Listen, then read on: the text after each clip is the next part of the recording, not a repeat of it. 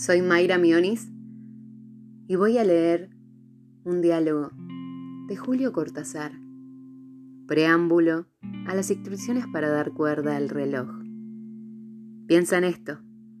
Cuando te regalan un reloj, te regalan un pequeño infierno florido, una cadena de rosas, un calabozo de aire. No te dan solamente el reloj.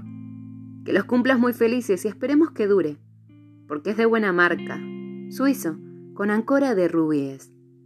No te regalan solamente ese menudo picapedrero que te atarás a la muñeca y pasearás contigo. Te regalan. No lo saben. Lo terrible es que no lo saben. Te regalan un nuevo pedazo frágil y precario de ti mismo. Algo que es tuyo pero no es tu cuerpo que hay que atar a tu cuerpo con su correa como un bracito desesperado colgándose de tu muñeca. Te regalan la necesidad de darle cuerda todos los días, la obligación de darle cuerdas para que siga siendo un reloj.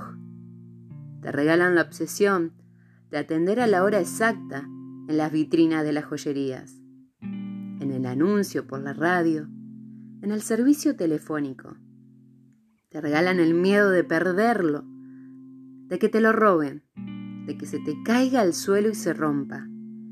Te regalan su marca y la seguridad de que es una marca mejor que las otras. Te regalan la tendencia de comparar tu reloj con los demás relojes. No te regalan un reloj. Tú eres el regalado. A ti te ofrecen para el cumpleaños del reloj.